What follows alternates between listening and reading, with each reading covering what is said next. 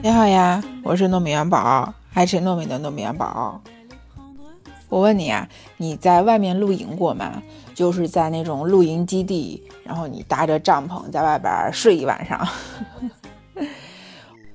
我儿子和他的小伙伴也不知道是在哪儿看的，上周就一直吵着说要去露营，然后我们几个大人就凑在一块儿商量着，那就带他们去露营一次吧，就满足一下他们。正好现在天气也不冷不热。睡在帐篷里边也不会太难受，对吧？夏天的话实在是太热了，蚊子又多。我们商量了一个礼拜，终于确定好了，上周六带他们去滴水湖露营区露营。其实也不是礼拜六了，是礼拜五晚上下班回家就收拾收拾东西就去啦。礼拜五晚上就住在那儿，礼拜六再玩一天，然后天黑之前再回家，就是这样的安排。其实我跟你说啊，要准备一次这样的露营，其实挺烦的。首先你要确定地方，我们就一直在纠结是去淀山湖还是去滴水湖。后来还是决定去滴水湖，因为滴水湖我们都没去过。那么地点选好了，我们就开始安排行程。一开始说礼拜六去，然后礼拜天回来。但是因为礼拜天我有事儿，所以我们就改成了礼拜五去，礼拜六回来。那我们商量好时间，商量好地点了。好，那现在就要开始准备东西了嘛。因为一共是三家人家，四个小孩儿，所以我们要准备的东西其实还蛮多的。我老公和刘爸他们两个人就提前去那边踩点。开车过去看了看那边的露营基地是什么样的，环境好不好？那么你在那儿可不可以烧烤？有什么好玩的这种？看好之后，我们就开始准备吃的东西。因为我们想着周五晚上到那儿，孩子们都睡了之后，那我们大人不就可以坐在一块儿喝个小酒、聊个天儿什么的嘛？所以我们就买了很多的下酒菜。还买了啤酒，买了什么鸡尾酒，还有饮料、可乐之类的这种的吧。那给孩子们带的嘛，除了他们要吃的饭，还有他们要吃的零食，他们的牛奶、酸奶，就第二天早上给他们带的早饭，像面包啊、蛋卷呀、可颂啊、三明治啊这种。然后我们就在商量说，烧烤架和烧烤炉是我们直接带过去，还是到那儿去买那种一次性的？这样不是省劲儿吗？后来商量来商量去，还是觉得买一次性的好。等第二天中午吃烧烤的时候，你再去买那些食材呀什么的，反正一样都去买嘛，那就干脆就买一次性的那个烧烤架和烧烤炉，用完直接往垃圾桶里一丢就好了。然后这个时候你就能看见，就在我们家楼下，每天到了晚上八点钟，孩子在下边玩，然后就有六个大人在一块围着开始商量。怎么买东西？去哪儿买？都要买点什么？到时候怎么去？是谁先去还是谁后去？看时间能不能约到一起？怎么怎么样的？研究了一个礼拜，然后礼拜五晚上我们就顺利成行了。下了班回家就赶紧吃饭，然后洗澡。弄完之后就开始收拾东西。我天，要露营真的是跟搬家一样，因为你要带上毛毯、被子。小朋友的被子，还要带上换洗的衣服，嗯，带上睡衣，带上拖鞋，带上吃的喝的，小桌子、小凳子，还有煤气炉、酒精炉，因为我们要烧水嘛，肯定烧水喝个茶什么的。然后还要带两个小锅，第二天中午要给小朋友煎牛排吃。然后我们大人的烧烤要用的什么一次性碗、一次性筷子、一次性盘子、湿纸巾、什么酒精棉签、什么消毒的，我天，好多东西！我们三家人哈，每个人的车上后备箱里头都是满满当当的东西。到那儿之后就开始一顿折腾，找好场地之后就开始搭帐篷。嗯，什么充气床垫充起来，地钉打好，呃，什么那个毛毯铺好，被子弄好，给小朋友换好衣服之后，赶紧让小朋友哄睡，哄睡着了，我们就坐在一起开始聊天儿，喝酒，可以吃个瓜子儿啊，吃个三文鱼啊什么的，其实挺开心的，真的。虽然坐在外边是有点冷的，但是晚上坐在那儿安安静静的，我们可以坐在一起聊天儿，很自在。那天我们聊到凌晨三点多，快四点的时候，我们才去睡觉。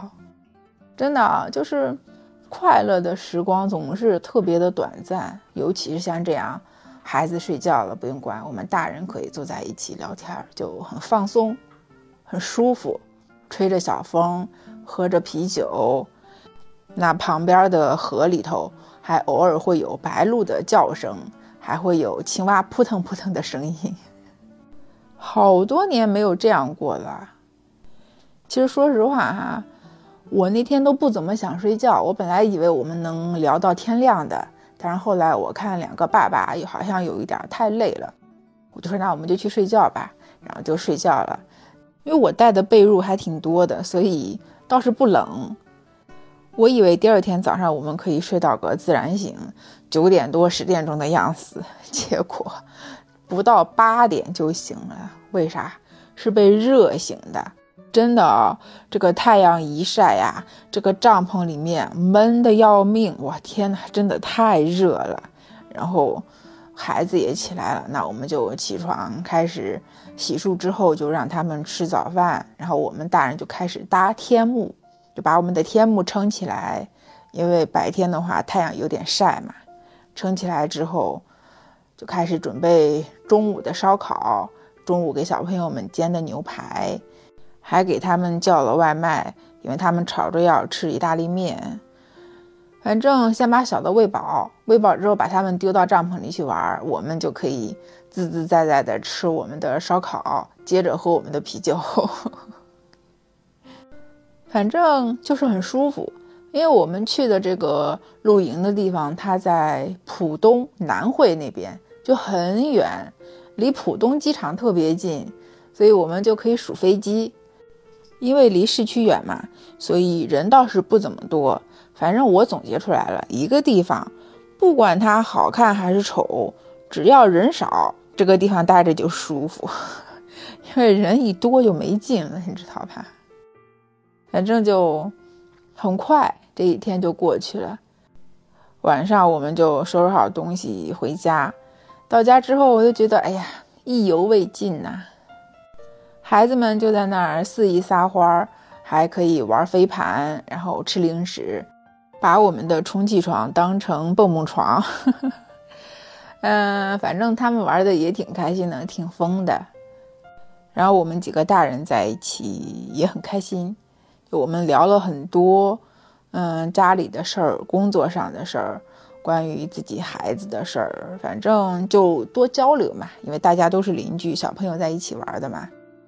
然后我们就在一起商量，说十一要不要一起出去玩两天。现在有两个暂定的目标，一个是去宏村，就是安徽那边；再一个是去浙江衢州。我们说要不要去药王山那边有一个玻璃栈道，带孩子们去体验一下。我说你们去就可以了，我在下边等你们。玻璃栈道不是姐的菜。哎呀，我这个恐高真的是没得救了。但是还是要看学校的政策。如果学校说不能出上海，那就没办法了。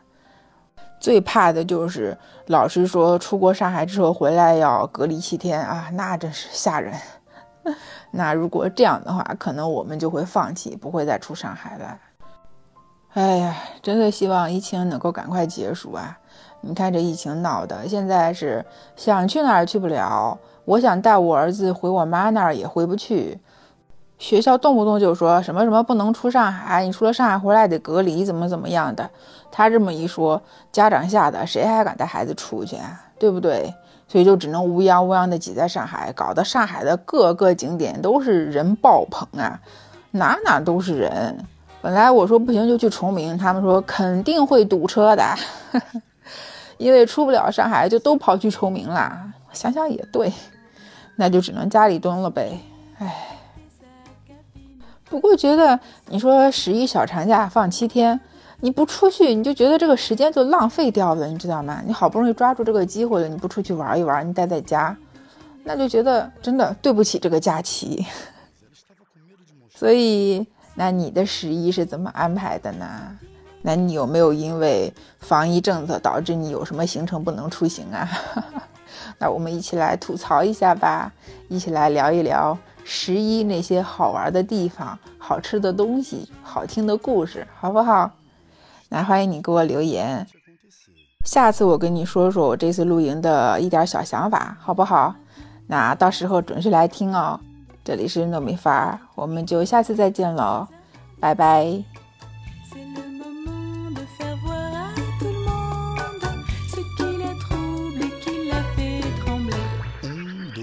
Espera aí, espera aí. Mas ela tem medo de mostrar o quê?